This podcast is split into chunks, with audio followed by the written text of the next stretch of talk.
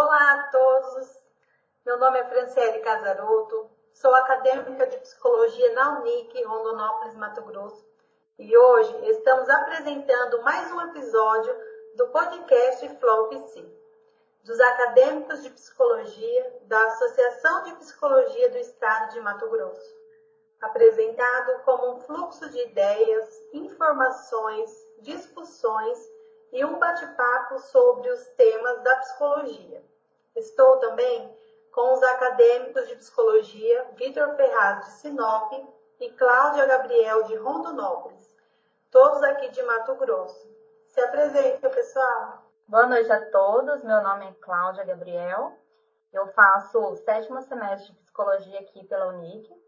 Estou muito feliz em participar desse podcast da Associação de Psicologia do estado de Mato Grosso. Essa noite vamos conversar com a psicóloga Steph Ramires, graduada em psicologia pela Univag, em Várzea Grande, Mato Grosso, com especializações em análise do comportamento aplicada, PABA, autismo e desenvolvimento atípico pela Faculdade Inspirar, psicomotricidade, neurociência e neurope...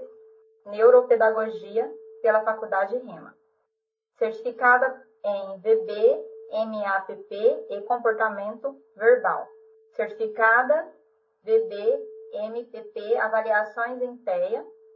Certificada de aplicador ABA para TEA DI.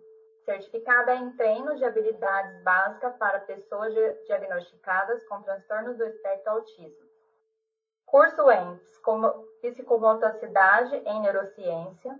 Curso uso terapêutico de tecnologia assistivas das pessoas com direitos da pessoa com deficiência e audição, curso, curso de extensão em análise do comportamento aplicada, transtorno de espectro autista, curso de rastreamento motor, workshop internacional, psicoterapia analítico funcional, PAP, potencializando a conexão social através da relação terapêutica com experiências nas atividades práticas ao longo do curso tais como psicologia comunitária, de orientação profissional em prática clínica, psicologia clínica e psicologia em saúde mental, psicoterapeuta voluntária na Associação de Amigos do Autista do Estado de Mato Grosso, AMA-MT, atuação como palestrante, orientação aplicadora ABA, proprietária e psicóloga da Clínica Life ativa comportamental integrada.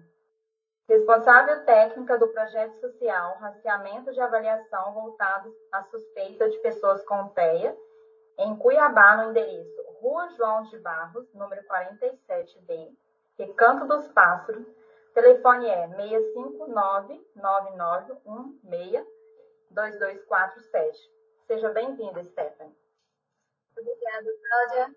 Obrigada, Cristiane, também pelo convite, a todos, na verdade, por ter me convidado para falar um pouquinho sobre o TEA, sobre a vivência que eu tenho também, tá? E para falar um pouquinho do projeto da nossa clínica. Obrigada a todos e tenho uma boa noite para todos que estão participando. Stephanie, junto com os acadêmicos, né, aqui de psicologia, nós elaboramos algumas perguntas. Vamos dar início a elas. O que te levou a ter a escolha para trabalhar com o TEA, o tran transtorno do espectro autista? O que me levou, há 14 anos, o que me levou foi o meu filho. Eu tenho um filho autista, tá? Que foi diagnosticado com dois anos e meio, em 2007. Então, ele hoje é um adolescente de 16 anos, ele é autista nível, autista nível 3, com comorbidades epilepsia e TDAH, tá? É, ele não é ele é não verbal. Então, assim, na, na época que ele foi diagnosticado, eu tive muita dificuldade para fazer acompanhamento terapêutico, né? Porque é, é tudo muito caro, na verdade, nessa área, para fazer as avaliações, as terapias, é tudo muito caro, porque é, tem que ser terapias intensivas para ter um resultado qualificado, tá? Então, assim, é, eu comecei a estudar depois, quando é, ele foi diagnosticado, até porque eu nem sabia o que, que era autismo naquela época. Então, assim, eu tive muitos contratempos, até para me formar eu tive muitos contratempos. Mas, assim, eu não desisti. Né? Então, assim, vocês que são estudantes, é, se quiserem ingressar nessa área, eu, eu acho maravilhoso, né? Que é uma área que a gente tem vários conhecimentos, vai aprendendo muito com, a, com as crianças, com os adolescentes e adultos que são diagnosticados, que têm tratamento. Não tenham medo de, de entrar nessa área se vocês quiserem aprender mesmo. Então, assim, é, tive, tive muita dificuldade. Então, isso me motivou, apesar de sempre querer ser psicóloga, só que nesta área me motivou por isso. Por eu ver muitas mãezinhas na Associação dos Autistas, que eu participo desde 2007, como mãe mesma e como voluntária, até porque eu sou conselha fiscal de lá também, da, da Associação dos Autistas, na verdade daqui do estado de Mato Grosso, né? Que abrange até Rondonópolis, a gente faz acompanhamentos e tudo mais.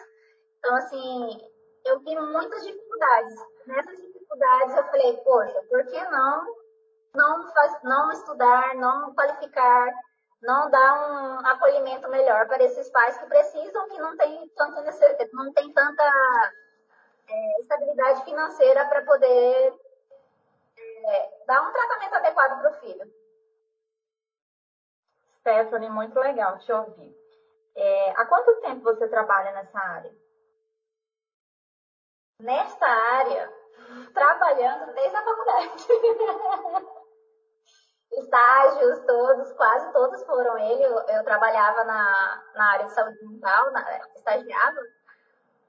Então, assim, a minha vivência são 14 anos, mas trabalhando na área é, vai fazer 3 anos mesmo. É, eu já saí da faculdade já trabalhando numa clínica é, que fui indicada por uma professora e comecei a trabalhar e, e fui metendo a cara, na verdade, né? Que a gente, dentro da faculdade, é tudo diferente. É, a gente tem o básico ali.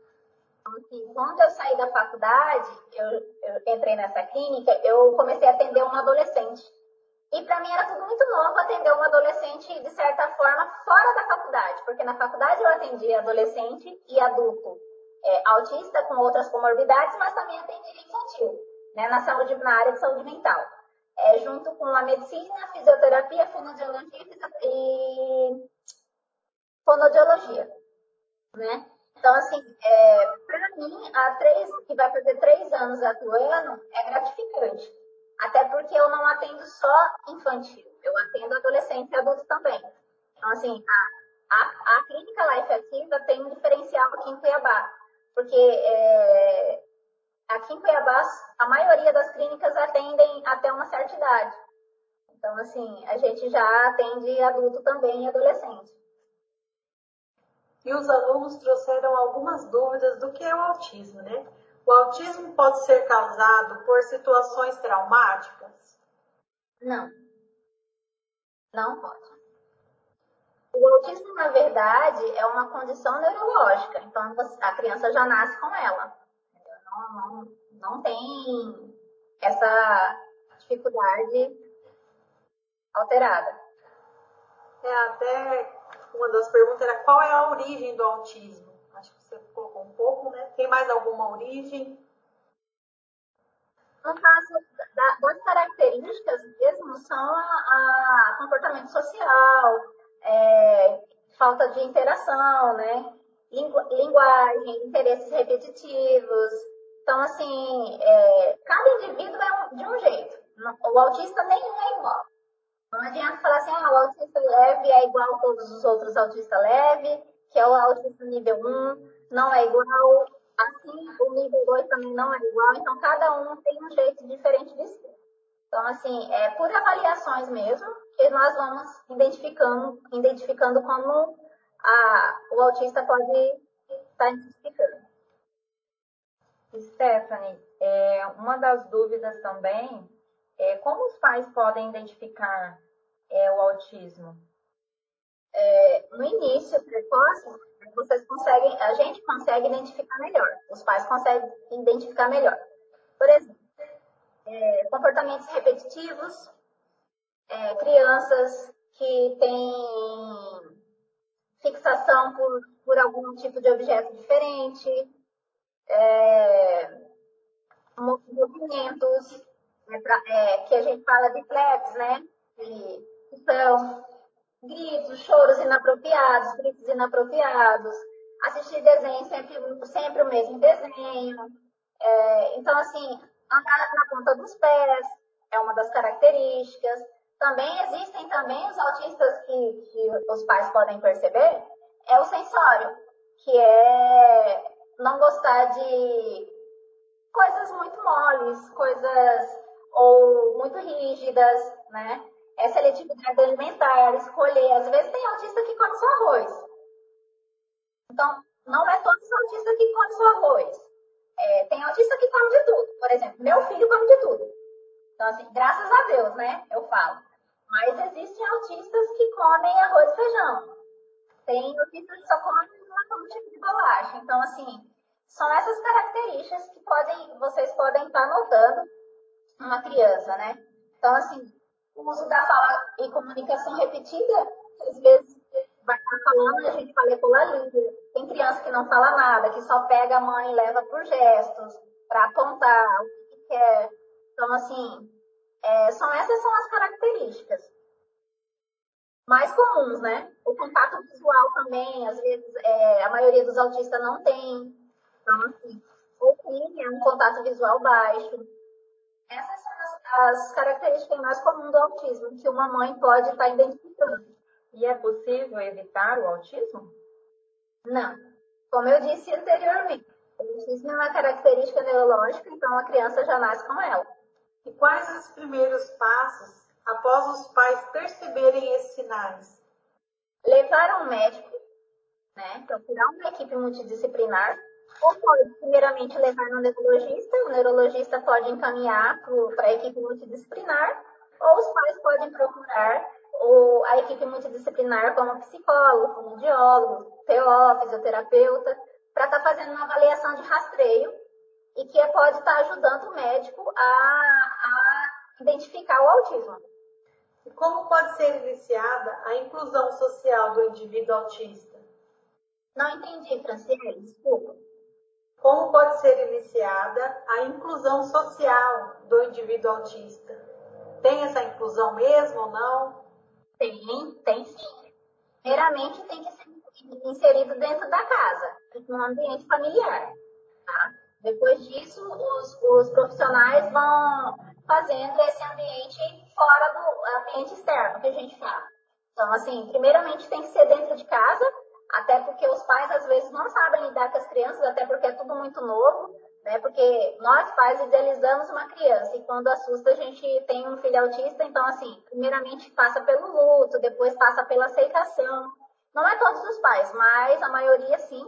E aí a gente faz orientação da família, ajuda a família a fazer várias é, interações sociais, até para ir para uma clínica, para ir para um mercado, é, sair para um parque mesmo, um shopping, porque para eles são todos, são tudo muito complicado, vamos dizer assim. Até porque, é igual é, na outra fala que a Cláudia me perguntou, então temos também o, a, a audição dos autistas. Então eles têm a audição muito aguçada às vezes é, um ruído incomoda muito. Então, assim, a gente tem que ir aos poucos. Então, tem que inserir dentro de casa, para depois ir para uma escola, inserir dentro da escola e nos ambientes externos. E como foi essa vivência com seu filho? Sendo mãe, né?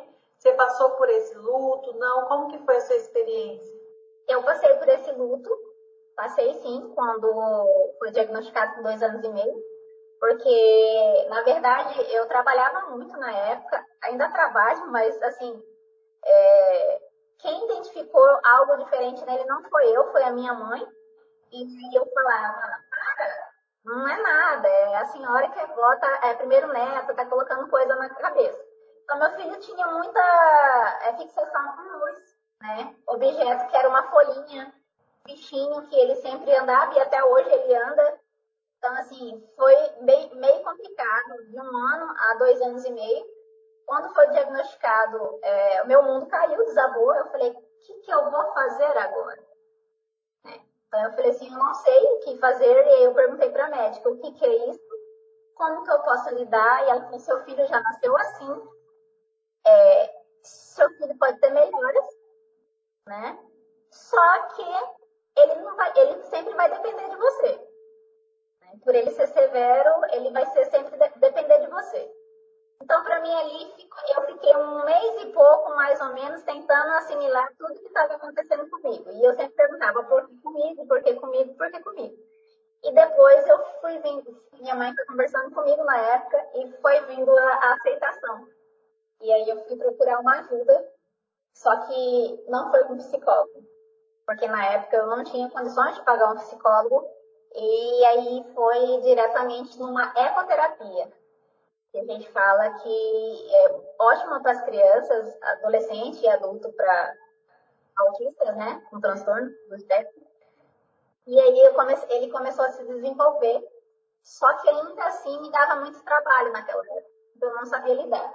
E os profissionais da época da, da ecoterapia começaram a me ajudar muito, me orientar.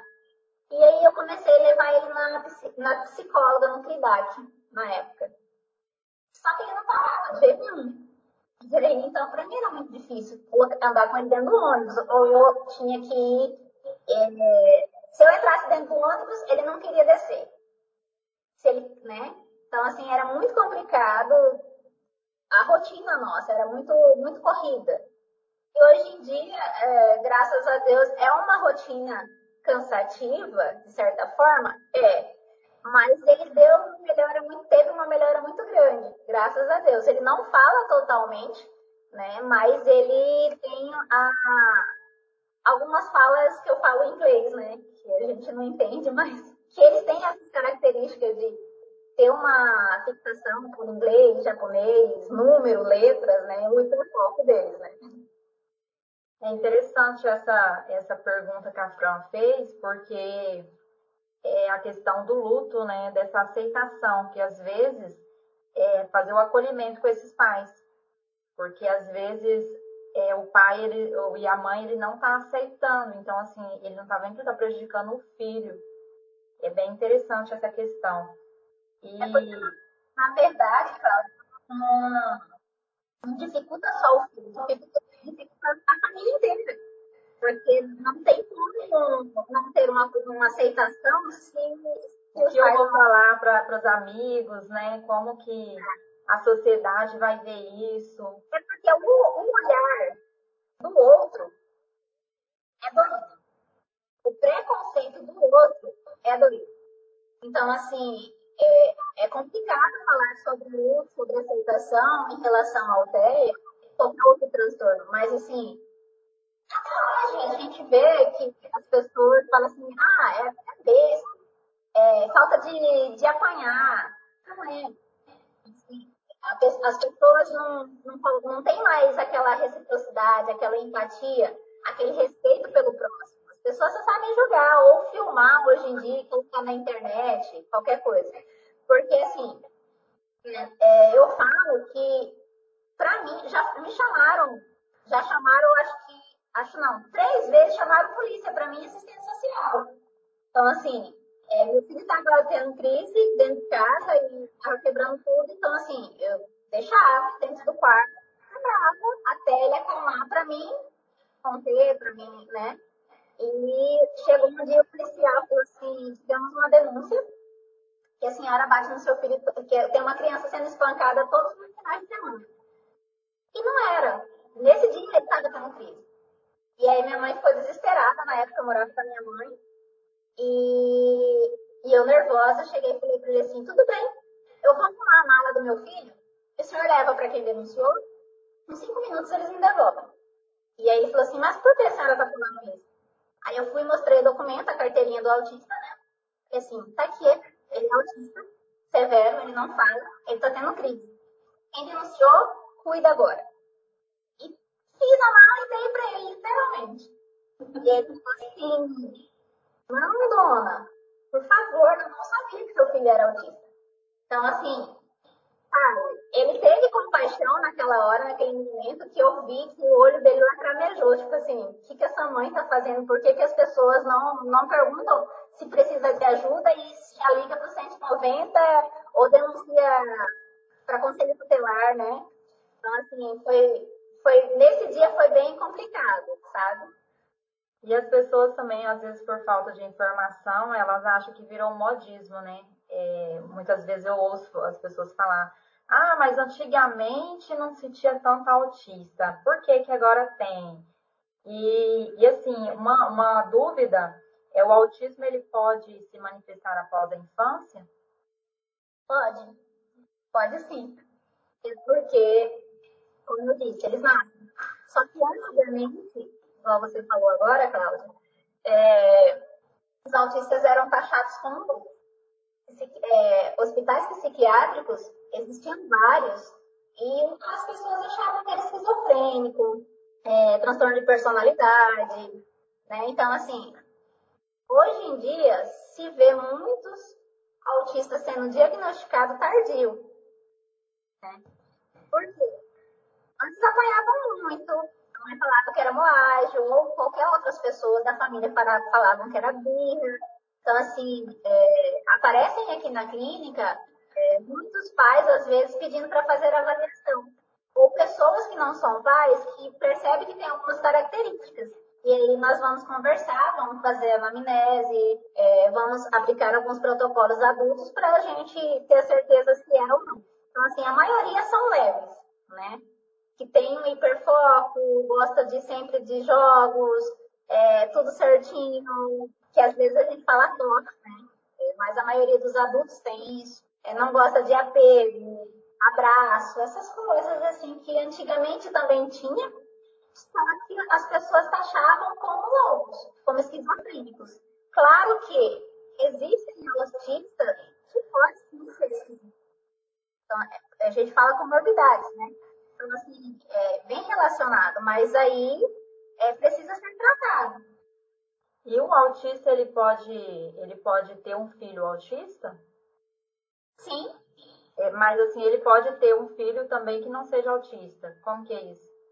Então, um autista pode casar normalmente, pode ter um filho autista e também pode não ter. Por exemplo, eu conheço casais que são autistas, mas não têm filho autista. Eu conheço casais que somente o pai é autista e o filho é autista também. Assim, conheço é, pessoas que na família não tem ninguém autista e os gêmeos nasceram autistas. Também pode ser que tenha na mesma família os gêmeos, um é autista e o outro não. Então, assim, é, as pessoas. Né, no, hoje em dia, no autismo, na verdade, pelo espectro, é, tá. Como eu posso dizer? Realmente, público, até nos Estados Unidos, que de, de 1 a 54 crianças, oito nascem autistas, né? Então, a maioria é, a probabilidade de ser genética, claro que ainda está sendo estudada, ainda não tem, né? Mas a probabilidade de ser genético o autismo está em evidência ainda, né? Então, assim, está sendo investigado e tudo mais, mas a probabilidade é bem grande. E a relação entre o autismo e o surgimento das outras complicações mentais? Quais são essas relações? Porque o autismo ele pode ter outras complicações, né? Quais Sim. são TDAH, né? transtorno de hiperatividade, pode, transtorno é, opositor desafiador, é, transtorno de personalidade, é, pode ter epilepsia, pode ter esquizofrenia. Então, assim, são vários, né? Mas os mais comuns são TDAH, TOD, né? que, que existe, assim. A maioria das crianças, né? E dos adolescentes que tem, tem isso. Esse tipo de transtorno. TOD e TDAH. Uhum. E como a família reage ao saber do diagnóstico? Já teve algum caso no seu consultório que a família teve alguma reação, assim, contrário? Você falou um pouco sobre o luto, né? Mas como que foi, assim, você viver essa, ver essa reação da família sendo terapeuta? Eu tenho até hoje. Eu tenho, eu tenho uma família que, na verdade, é uma adolescente. É, ela foi diagnosticada com 15 anos. Até hoje a família não aceita, a mãe ainda não aceita, e a autista hoje, ela se aceita. Então, assim, é, nós temos o profissional que atende a mãe, né? e temos, é, ela é minha paciente, eu atendo ela já há dois anos, até porque ela não aceita outra, outra psicóloga, não aceita outro profissional, porque ela já tinha passado por oito profissionais e, e, não conseguiu ficar com esses outros profissionais. Então, assim, ela está comigo faz três anos já. E, e a mãe, inclusive, semana passada eu pedi para vir conversar comigo e ela falou que ela não sabia mais o que fazer. Então, a gente vai dando orientações, vai dando dicas para os pais como, como fazer dentro de casa, fora de casa, né? Para ter uma estabilidade e uma aceitação melhor. E aí a mãe veio chegar para mim e falou assim, provavelmente eu não aceito porque eu acho que eu também sou autista. E aí eu falei assim, pode ser que sim. Precisa passar por uma avaliação para a gente estar tá identificando. Né? E aí a mãe passou pela essa avaliação e realmente a mãe é autista. Então, assim, depois de muito tempo, a mãe não sabia também é, fez essa avaliação, foi encaminhada para o médico e o médico realmente laudou ela, né? Porque nós não laudamos, nós só fazemos um relatório comportamental e encaminhamos para o neurologista ou psiquiatra, é, que são especialistas nessa área para laudar. E o que você mais aprendeu durante esses anos de trabalho? Com seu filho, por exemplo? Paciência. Se resume aí em paciência, é uma palavra? Se resume em paciência. Não é chamou mais atenção, assim, nesses anos de trabalho? Os anos de trabalho? um caso, assim, que te chamou, que despertou atenção, ficou ali na sua mente? Você ficou ali durante a semana pensando naquele caso? Sim. Uma paciente que é, é, é uma, uma menina, né? É, iniciação suicida. Então, é, automutilação, e, até hoje a gente faz esse tratamento com ela, as intervenções adequadas, e graças a Deus ela não tem mais essa automutilação. No caso, era uma autista. Ela é autista. Ah, tá. Ela é uma autista e passou por esse, esse transtorno. É, ela, além dela ser autista, ela tem iniciação suicida. Ela se automutilava, ela se cortava não sentia dor, até porque a maioria dos, quase todos os autistas não sentem dor. Aparentemente não sente dor, mas ele sente dor. Então, assim, ela gostava de se certa forma, e ela falava que fulano é, falava para ela que precisava cortar, né? Então, assim, ela tinha, ela criava aquilo na cabeça falando que tinha outras, a falar amigos imaginários, ela fala que elas, ela enxergava os amigos que ela conversava e falava que era para ela se automutilar. Então, ela já chegou várias vezes no consultório para cortada mesmo, né? Para se automutilada. Pra... No caso, era algum tipo de alucinação? É, é, como que é isso? Ela é esquizofrênica. Entendi. Ela, é, ela é esquizofrênica. Ela, ah, então, além dela ser autista, ela é esquizofrênica. Foi, foi laudada com esquizofrenia também. Mas, assim, até então, os pais não sabiam que ela tinha esse tipo de transtorno até descobrir é, a automutilação dela. Mas, assim, alguns autistas têm essa de, de automutilação. Não são todos, mas alguns têm. Iniciação suicida. Porque será que eles não se aceitam? Como que é uma aceitação que, que eles chegam a esse ponto? Provavelmente, Cláudia, não sei também por aceitação, sabe? É, por julgamento, às vezes, é, da sociedade mesmo. Então, assim, para acabar com a dor, precisam se cortar de alguma forma, ou bater, se esmurrar. Então, assim, por isso que é preciso, quando é diagnosticado precocemente, dar um tratamento adequado porque, assim, é, a criança tem um nível 3, que é o nível, nível severo, é, ela pode diminuir para o nível moderado. E o nível moderado pode diminuir para o nível, nível médio. E viver uma vida tranquilamente, até mesmo sem medicação. Né? Não é todos os autistas que tomam medicação. Né?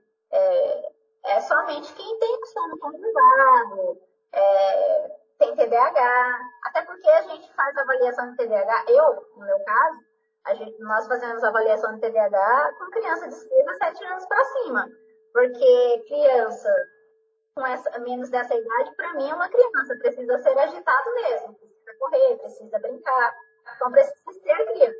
E em dia os pais, é, a maioria dá celular, celular para criança, fala assim, toma ou toma um tablet, que isso daqui é melhor para você. Hoje em dia é muito difícil você ver os pais brincando com a criança de bola ou de montar qualquer pecinha que seja. Quebra-cabeça, que antigamente a gente trabalhava muito com isso, né? Brincavam muito, falar assim, né? Um pique-esconde, uma amarelinha. Sim. E sabemos que o diagnóstico do autismo é dividido em três graus, né? Você poderia falar um pouquinho quais são esses graus e os seus sintomas? O nível 1 é o nível leve. Ele precisa de pouco suporte. E quase, às vezes, quase não precisa de suporte nenhum. Já o nível 2 é o nível moderado. Ele precisa de um suporte maleável, que a gente fala. É, então, você não vai dar um suporte total. Até porque a maioria dos níveis é, moderado, eles falam também. É igual ao nível 1. Né? Então, assim, o nível 1 sempre vem com uma fala. Ou com um hiperfoco maior, né? Que a gente fala. O nível 2 também, mas é, o nível 2 precisa de um suporte menor é, médio que a gente fala. E o nível 3 precisa de um suporte totalmente maior. Então, assim, a maioria dos nível 3 não fala, é não verbal. É, precisa de um suporte quase para toda a vida. Né? Então, assim, é, ajuda para escovar dente, ajuda para é, limpar, ajuda motora, então, para almoçar, para jantar, lanchar, para se vestir. Então, assim, a gente fala uma ajuda total. E eles podem mudar, tipo, do grau, né, do grau, do grau grave para o grau modelar, moderado. Tem essa mudança conforme o tratamento? Como que é esse tratamento? Sim, esse tratamento, é, as intervenções são baseadas no nível é, 3, ou, né, baseada, e aí a gente vai aplicando testes. Essa criança, quando vai, é, eu posso te explicar melhor quando essa criança vai fazendo todos os níveis daquele teste, daquele programa que foi aplicado nela, é, vai diminuindo, passa para moderado. E aí a gente faz novamente os testes do nível da idade dele para a idade dele, pode diminuir. Então, assim, o nível, igual meu filho, por exemplo, é, ele tem o nível do severo, mas ele agora passou para o nível moderado. Então, ele está ele tá mais associável, é, tá mais é, extrovertido. Teve essa mudança, né? É, me surgiu, na sua fala aí, me surgiu uma dúvida na questão da pergunta que eu fiz sobre é, os adultos. É, quando a, a, pessoa é diagnosticada adulta é, com autismo, tem esse, essa, esse tratamento para eles também, para eles do severo e às vezes para o moderado? A maioria dos autistas adultos que são diagnosticados tardinho são leves, né? Então, assim, eles têm um acompanhamento, sim, mas com, com outros tipos de, de, abordagem, de abordagens ou, de, no caso aqui na clínica, nós atendemos pela análise de comportamento é, tanto criança como adolescente como adulto. Então, assim, existem outras abordagens que atendem autista também do nível leve, que eles precisam é, de socialização, de certa forma. Mas eles casam, podem ter família, né? E agora, quando é adulto, é muito difícil ser diagnosticado adulto já severo entendeu? É, é, bem complicado falar sobre adulto severo, a não ser que seja desde criança e não teve diagnóstico. Aí é, já é mais, né, não teve o diagnóstico, ou os pais não tiveram uma orientação para levar a criança para uma, uma intervenção, ou no SUS, ou qualquer lugar que seja. Então, assim, aí sim é, faz essa, esse acompanhamento. E agora a gente quer ouvir um pouco você falar sobre o seu projeto. Fala um pouco pra gente. Então, esse projeto eu já venho pensando nele desde o ano passado. Foi tirado do papel este ano, no início desse ano, né? Na verdade. E o projeto é voltado para rastreamento né, suspeita do TEA. Para a família de baixa renda, aqui na clínica a gente faz, tem um custo é, simbólico, porque sabemos que as avaliações é muito cara, é 5, 6, 7 mil, dependendo né, das avaliações que é aplicada. E pela necessidade que eu venho ouvindo muitas das mães, é, de pessoas que conhecem, que me procuram muito para fazer avaliação, até porque é, eu atendo muitas pessoas voluntárias mesmo, sem, sem custo-benefício mesmo. E aí eu falei assim, bom, se está surgindo isso, provavelmente as escolas também estavam me encaminhando. Eu falei assim, vamos ajudar quem precisa. É, na época eu não tive essa ajuda, então eu vou ajudar agora. E assim, o projeto está sendo divulgado, precisa ser mais divulgado, mas ainda não está sendo é, em volta. Porque está tendo procura, está vindo profissionais, é, nós temos profissionais que estão tá, tá me ajudando a, a, a, fazer as avaliações, né? E a gente é, cobra um valor X para esse para essas famílias que comprovam para a gente que são de baixa renda. Aquelas que são de média renda têm um outro valor. Às vezes a gente nem cobra nada quando as pessoas não têm condições mesmo, viu? Não pode. É, fazemos sem, sem pagar mesmo. Aí gente, nós fazemos, eu faço um relatório comportamental de orientação em caminhos profissionais que possam estar tá atendendo tanto pelo SUS ou quanto particular, né? Sabemos que não é barato também. Entrego para eles o relatório, explico dicas, orientações, como ser feita é, a partir daquele momento. Explico dos direitos que, que os autistas têm, que, né? Que a maioria dos pais não sabe que os autistas têm direito de algumas, alguns, umas, algumas coisas das, das leis. Então, assim, eu passo todas essas orientações para eles. Aonde procurar, o que, que ir na escola, é, o que, que é gratuito, o que, que é pago. Então, eu dou toda essa orientação. Então, quem pode estar procurando o seu projeto é todos os pais com crianças autistas de baixa e média renda, é isso?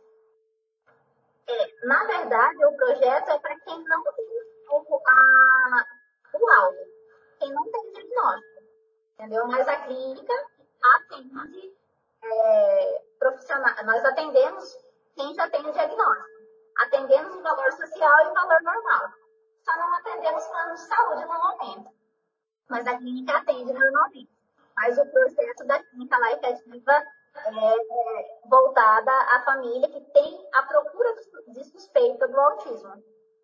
E há quanto tempo funciona? E quantas famílias já foram atendidas? Você consegue ter essa. Quanto tempo tem? Hoje é o primeiro. Dia 6 desse mês faz um mês que o projeto está ativo. Isso. Então, assim, nós temos basicamente 20 famílias que já foram atendidas e tem já procura de outras agendadas para estar tá fazendo. Por quê?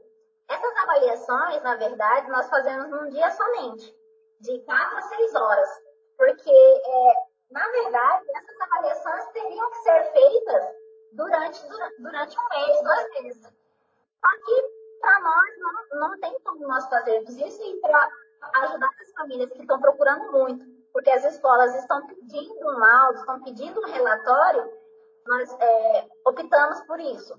Fazer num dia somente, é, entre 4 a 6 horas, no máximo 8 horas com a criança e com os pais, ou o responsável, e nós fazemos e entregamos o relatório no mesmo dia ou no dia seguinte, né? Você trabalha junto com uma equipe multidisciplinar? Como que é dentro do projeto? A clínica lá efetiva trabalha aqui é, com outras psicólogas, fonoaudióloga, fisioterapeuta, educador físico e pedagogo. É, a gente, nós só não temos TO ainda, terapeuta ocupacional, mas é, tem uma equipe qualificada que atende não só infantil, mas vai até o adulto, atendendo domiciliar, clínica e escolar. É importante. E uma pergunta assim que eu mesma tenho bastante dúvida e eu acredito que vários pais tenham essa dúvida.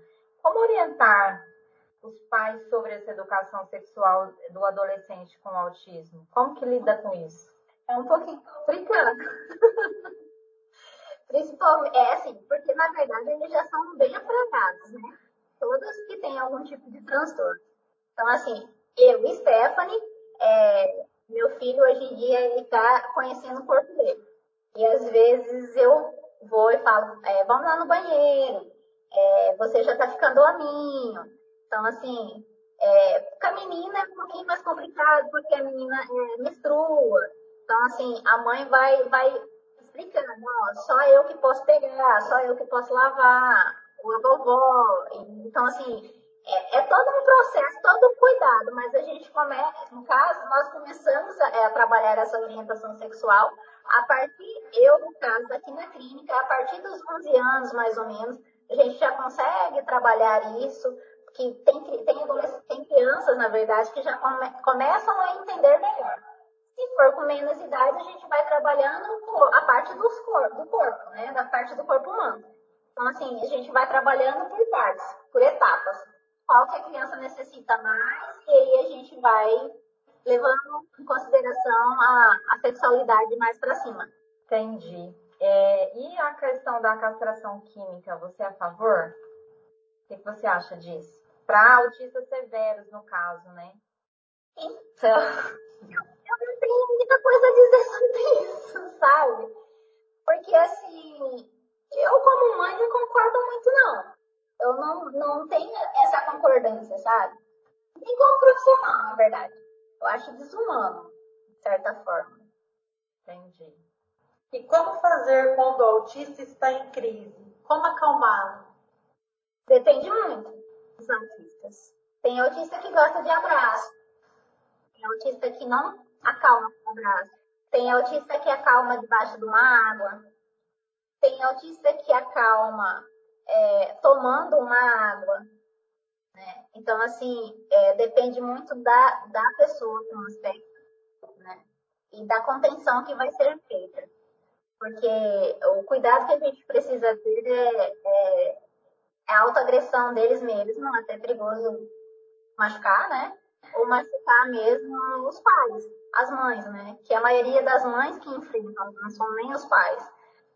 Claro que existem pais companheiros, né, ainda que ajudam a mãe, mas a maioria são mães solo. Então, assim, eles têm uma força muito grande, tanto homem como mulheres, né, como as meninas. Então, é, quando é momento de crise, você tem que analisar primeiramente, de certa forma, para poder entender o que está acontecendo. Porque para ele ter uma crise, ele aconteceu algo antes ele aconteceu algo. Então, é, a gente precisa analisar antes para saber como. E nós, como futuros psicólogos, né, a gente às vezes tem até um receio, assim, você fala assim, porque a interação deles são diferentes, né? A gente não pode ser invasivo, então a gente tem que ter uma postura de olhar, analisar, acolher a família, entender. Tem algo assim que você deixa para nós, da sua experiência? Então, o que eu deixo para vocês? Tem um olhar diferente. Por quê? Às vezes a família, os pais só precisam de um acolhimento, só de uma fala. É, sabe? As, é, tem muitas pessoas que falam assim, ah, é, Deus deu fardo, né? Para você é porque você sabe carregar. Eu, particularmente, não gosto dessa palavra. Eu, Stephanie Ramirez, particularmente não gosto dessa palavra. Mas existem muitas outras pessoas que gostam, né? Então, assim, claro que é, nós estamos aqui para aprender com eles. Porque eu sempre digo, é, não somos nós que precisamos entender o mundo dele. É, eles entenderem o nosso mundo. Somos nós que precisamos entender o mundo dele. Então, de certa forma, para acolher essa família, é, ser espontâneo, de certa forma, e ter um, olhar diferente mesmo. É, um acolhimento aconselhante, de respeito, de empatia, né, para poder estar tá acolhendo aquela família que tanto está passando por várias angústias, porque é, muitas pessoas me perguntam assim, Stephanie, é tranquilo é, o seu filho, igual o filho do Marcos Mião, por exemplo, né, o Romeu Mião? Eu falo assim, gente, é uma, é uma realidade totalmente diferente. Claro que ele teve um tratamento diferente do meu filho. É, eu, é, ele teve um tratamento com vários especialistas lá da Califórnia, lá do, do, sei das plantas lá. Mas é, a família deles tem renda diferente da minha ou de outras famílias que a, a realidade é totalmente outra. Então, assim, as pessoas é, criam o autismo baseado naquilo. Só que na realidade não é tudo isso. Se você for, é, se vocês vierem aqui, por exemplo, na clínica, é, que estejam convidadas também a vir aqui, vocês vão ver que a realidade é outra. Os pais não têm condições mesmo, não sabem, às vezes, não sabem nem lidar com o filho dentro de casa. Não sabem mais o que fazer, porque eles quebram tudo, a maioria. Batem em mãe, a mãe não tem mais força. Então, assim, os pais também precisam de tratamento. Que, que seja sustentado, de certa forma, pelo Estado, ou não sei, que deveria ter, mas é, não tem. É escasso. Então, assim, é, eu faço, de certa forma, o que eu acho que eu devo fazer. Às vezes sou criticada, mas eu não ligo muito, não. mas eu faço porque eu gosto, porque eu amo, porque eu sei a necessidade dos pais, eu sei a necessidade é, de cada família que venha me procurar. É, até porque eu sei a minha necessidade.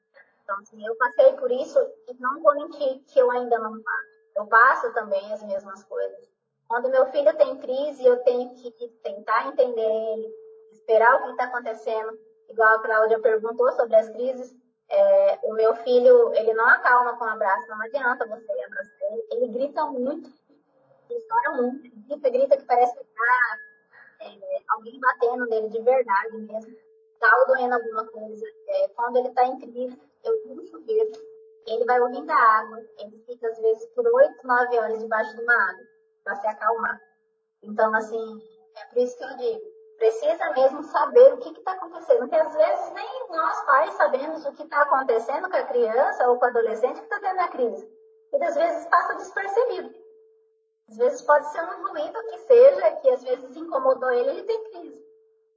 Stephanie, é, eu vou voltar um pouquinho na pergunta anterior, que eu ainda fiquei com um pouco de dúvida, da uhum. questão da orientação dos pais na questão é, sexual do adolescente com, com autismo. É, por exemplo, a questão da masturbação. Como que é feito essa orientação? É certo ensinar é, o, o, pai, a, a orientar o pai a ensinar o seu filho a masturbar? Ou a sua filha? Sim, é certo. É o correto é, ensinar. A gente, vou falar a gente, tá? Mas assim, os pais típicos não ensinam os seus filhos? É a mesma coisa, as mães atípicas, os pais atípicos ensinarem os seus filhos atípicos.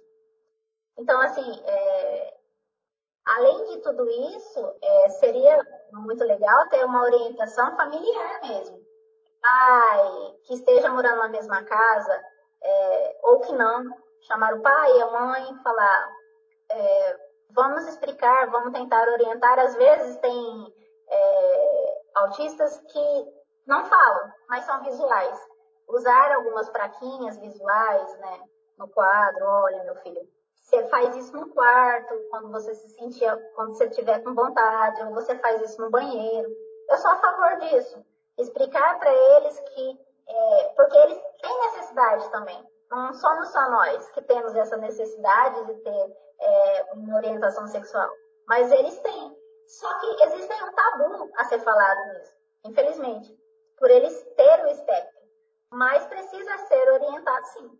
É porque até mesmo aqui a gente está falando sobre o autista, né? Mas assim, a todos os transtornos, né, que envolvem essa questão da orientação sexual. E é como você disse, tem sim esse tabu e tem essa, toda essa dificuldade de como falar para essa mãe, para esse pai, é, o que ele deve fazer, porque às vezes essa, esse adolescente ele está, é, como você falou, é, com a libido. Com a libido muito em cima e às vezes está Sim, às vezes ele pode, é, é, no ambiente escolar, questão de de estar tá querendo pegar em alguma menina ali da, da sala, alguma coisa pode acontecer. Então, precisa-se dessa orientação. Mas tem algum risco dele querer é, se masturbar em público? Já houve caso. É, assim, em público que eu falo dentro de uma sala de aula, né? É, que aqui, aqui em Cuiabá tem uma escola que são para excepcionais, né? Que são para autista também. E teve uma professora que relatou, num, fez um relatório e me enviou, que ela não sabia como explicava e tirou todo mundo da sala e aí deixou só ele até ele terminar. Né? E aí eu tive que orientar essa professora, expliquei para ela. Falei, quando for assim, chama ele, explica, pede para os pais explicar. Até porque, eh, na verdade, ele morava numa casa lar, então eu não sabia que ele não tinha pai. Então, assim, que ele não tinha responsáveis por ele, a não ser o pessoal da casa lar. E aí ela falou, não, Stephanie tem que ser orientada por nós. E aí a gente foi dando dicas. E depois o rapazinho melhorou. Mas existe. Até porque a maioria dos autistas mesmo, eles não gostam de roupa, né? A maioria deles não gosta de vestir roupa. É, eu sempre falo para alguns pacientes meus indinhos, né? É que não gosta de calçar, que não gosta de vestir roupa, até porque às vezes por conta do tecido ou por conta da, da etiqueta da roupa, né? Então, assim, são sensoriais ou porque são calorentos demais. É, muito bom. É, ó, mudando o assunto aqui agora, vamos outra para outra pergunta. A Conitec pautou a eletroconvulsoterapia, o eletrochoque, para tratamento para o autismo na consulta pública. Protocolo clínico e diretriz terapêutica do comportamento agressivo no transtorno espectro do autismo. Qual sua visão sobre isso? Qual seria o efeito esperado? Eu acredito que nenhum. Porque para mim estaria voltando à era antiga, dos manicômios. Você ser eletrocutado, é, os psiquiatras na, na né, como, como quem diz, se você assistir o Holocausto Brasileiro, você vai ver que ele tinha muito autista. Então, para mim, vai voltar tudo antigamente. E eu, eu acredito que não é, não é, não é necessário. É como se a gente estivesse voltando para trás, né? até a questão da, da, da inclusão, né? Que Exatamente. o ministro queria voltar tudo de novo como era antigamente, tirar a inclusão das escolas. Exatamente. Eu acredito, porque assim, eles falam muito que, é, principalmente os autistas, eles dizem muito que os autistas não tem que ter, não, não são inclusos. É mentira. Isso é mentira. Eles são inclusos sim. Eu falo por ser mãe, por ser psicóloga e, e acompanhar também em, em, meus pacientes em escolas e, e, e orientar os pais. Não, seu filho é uma criança normalmente como qualquer outra. Tem que lutar e tem que brigar mesmo pela inclusão sim. Se a escola não quer incluir, você vai lá e obriga ele a incluir. Ou vai procurar o direito. Tem que ser incluso. Stephanie, nós queremos te agradecer por esse podcast muito rico, né, Cláudia? Você quer colocar, fazer alguma colocação? Chegamos ao nosso fim. Sim, eu gostaria de agradecer também e que você fiquei impressionada com o seu currículo. Na hora que eu estava lendo ali, teve umas coisas que eu até meio que muita, bastante coisa mesmo. É, parabenizar você pelo seu projeto, pela essa iniciativa linda, né? E você, como mãe de autista, se, é, se entregar nesse, nesse projeto e você, como, como mãe, você sabe a dor das outras mães, né? Eu, no, no segundo semestre, quando eu estava no segundo semestre, eu, eu fiz um, um projeto com o tema, né, é, sobre mãe, as mães dos autistas, né? Eu foquei nas mães dos autistas, o sentimento das mães dos autistas, porque às vezes fala-se muito no autista, né? E não vê a questão dos pais. E para você, como psicóloga é, e mãe de autista, eu imagino que para você a cobrança da sociedade é maior, olhar para você é maior, questão nossa, mas você é psicóloga, porque eu, como estudante, as pessoas já me julgam, já olham para mim, nossa, mas você está é, é, tá estudando psicologia, você não pode dizer isso, você não pode se comportar assim. Eu imagino para você, como psicóloga e um currículo extenso desse, e ainda mãe de um autista, a cobrança que você deve sentir na pele. Eu acho que não é nem cobrança tanta da sociedade. Eu, eu, na verdade, me cobro muito. É, por ser mãe, na verdade, e por ser psicóloga, assim, mas eu me cobro mais por ser mãe, né? Então, assim, a sociedade às vezes cobra é, algo meu que às vezes eu falo assim, mas eu não posso atender o meu filho. É, não posso atender família, não posso. É, então, é, é voltado para outros sentidos. Então, assim, eu vou explicando que não tem como ser feito, não é, não é daquela, daquela forma. Né? Para eles poderem entender, porque eles acham que é, por eu ser psicóloga, eu tenho que eu tenho que atender é, eu tenho que atender meu filho ou um sobrinho ou um, um parente e não é isso a sociedade realmente cobra tem um olhar diferente achando igual você acabou de falar por ser cobra também né? Então, assim, realmente o que você acabou de falar é, é, é correto, é o correto que eles fazem mesmo, eles cobram muita coisa. Nós somos só meros seres humanos. Exato, igual eu falo assim, às vezes, não é porque a gente é psicólogo que às vezes a gente não vai estar bem, né? Então, assim, é complicado falar. Se a gente não está bem naquele dia, tudo bem, não tem problema nenhum. Nós somos seres humanos, nós somos de carne e osso também, né? Às vezes a gente não quer nem sair do quarto. Tem dias. Mas a sociedade sempre vai julgar, ah, mas você é psicólogo. Você não pode fazer tal coisa, você é psicólogo. E não é isso. Tem que olhar pra gente também do outro jeito, com outro olhar. Porque, querendo ou não, a gente precisa estar bem para cuidar do próximo. Se a gente não estiver bem, nós vamos cuidar do próximo. Da mesma maneira que é para ser cuidado. Sim, e tanto se fala né, da terapia, psicólogo também precisa fazer terapia. e esse foi o nosso podcast Flow Psi. Agradecemos a nossa convidada de hoje, a psicóloga Stephanie Ramires, e a todos que nos ouvem. Até a próxima, pessoal! Eu que agradeço pelo convite. Muito obrigada, tá, gente?